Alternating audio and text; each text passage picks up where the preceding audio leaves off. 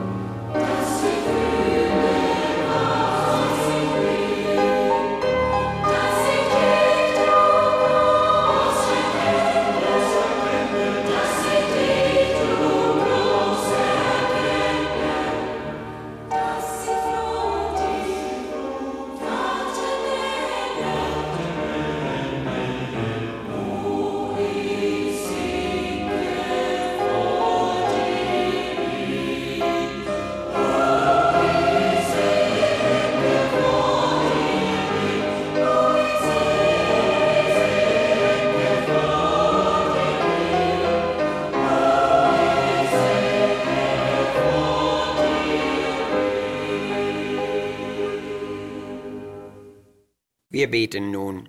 Unser Heiland Jesus Christus, durch die Botschaft des Evangeliums hast du Leben und unvergängliches Wesen ans Licht gebracht. Dieses Leben ist verborgen und doch in seiner Wesensart erkennbar.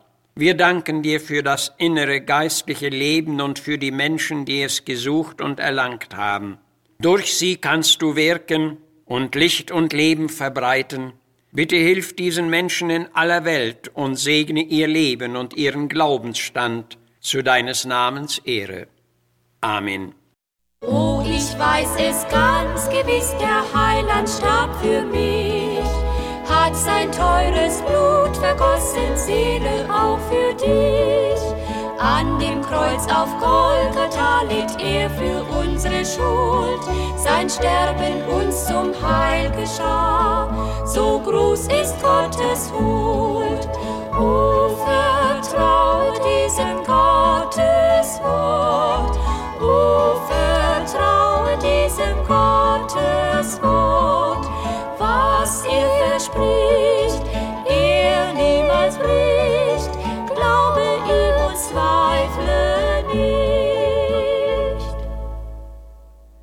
Wir lesen heute einige Worte aus den Schriften des Johannes. In Johannes 10 im elften Vers heißt es, ich bin gekommen, dass sie das Leben und volle Genüge haben sollen. Und weiter schreibt Johannes in seinem ersten Brief, Kapitel 5, wer den Sohn Gottes hat, der hat das Leben. Wer den Sohn Gottes nicht hat, der hat das Leben nicht. Wir haben also hier von einem besonderen Leben, von dem inneren geistlichen Leben gelesen. Und dieses Leben hat seine Kennzeichen, die wir besonders hervorheben möchten. Das physische Leben zeigt sich in der Daseinsweise der Pflanzen, der Tiere und der Menschen.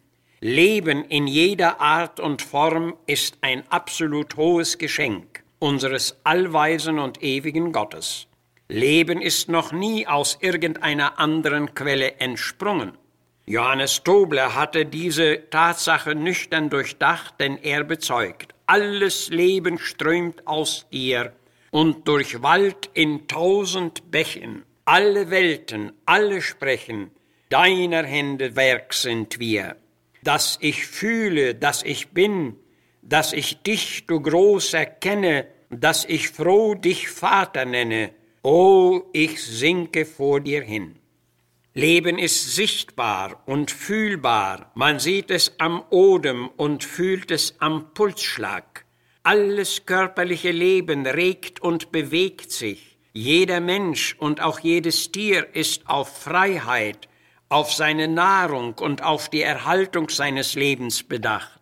Mit unserem Leben sind Sorgen, Kampf und Verantwortungen verbunden.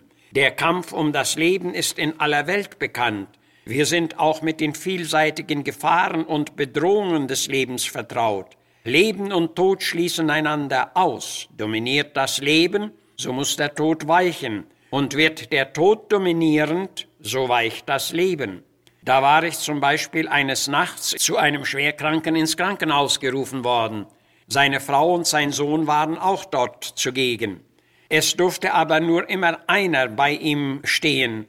Und als es gerade wieder meine Reihe war, sah ich seine letzten Züge Plötzlich war am Bildschirm alles dunkel und sein Atem stand still. Das waren fürwahr ernsthafte Augenblicke. Doch kann nicht auch das geistliche verborgene Leben auch plötzlich enden? Neben dem Natürlichen gibt es auch das geistliche Leben. Jeder wahre Christ besitzt es. Auch dieses Leben ist eine Gabe Gottes, die in einem noch höheren Wert steht. Es wird durch den Heiligen Geist gewirkt und beginnt mit der Erfahrung der rechten Wiedergeburt. Jeder Mensch kann dieses Leben erlangen und besitzen, denn Jesus sagte, ihr müsstet von neuem geboren sein, und das gilt allen Menschen, auch noch heute. Das geistliche Leben ist das Leben der Seele. Es ist ein inneres, verborgenes Leben und hat einen ewigen Charakter. Die Grundlage für dieses Leben ist die Versöhnung und Gemeinschaft mit Gott die Jesus durch seinen Tod am Kreuz erwirkt hat. Darum konnte Jesus sagen, ich bin gekommen, dass sie das Leben und volle Genüge haben sollen. Und Johannes beteuert, wer den Sohn, also Christus hat, der hat das Leben. Und auch für dieses Leben gibt es sehr beachtliche und deutliche Kennzeichen. Ein erstes Kennzeichen ist die Frucht. Sie ist der höchste Zweck des Lebens. Nach Johannes 12, 24 verglich sich Jesus mit einem Weizenkorn im Hinweis auf seinen Kreuzestod und sagte, wenn das Weizenkorn nicht in die Erde fällt und stirbt, so bleibt es allein. Wenn es aber stirbt, so bringt es viel Frucht. Frucht kann nur aus Leben kommen. Die Frucht des geistlichen Lebens ist Liebe, Freude, Friede, Geduld, Freundlichkeit, Gütigkeit, Glaube und Keuschheit. Galater 5, 22. Und diese Früchte setzen Leben voraus, und Menschen dieser Art beeindrucken andere, denn sie haben etwas zu geben. Ein zweites Merkmal ist der Drang nach Licht, Luft, Wasser und Nahrung. Diese lebensnotwendigen Elemente sind für das natürliche sowohl wie auch für das geistliche Leben unentbehrlich. Ein Mensch, der geistliches Leben besitzt, strebt nach geistlichem Licht und sucht die geistliche Atmosphäre. Diese Menschen hungern und dürsten nach der Gerechtigkeit, die Gültigkeit bei Gott hat. Sie trachten nach dem Wohlgefallen Gottes und sagen mit dem Dichter, nichts, was diese Welt mir bietet, stillet Durst und Hunger mir, sondern ihr Begehren ist, lass mich sein an deinen Ufern, Strom vom Himmel immer, trinken stets aus deiner Fülle, das mich dürstet nimmer.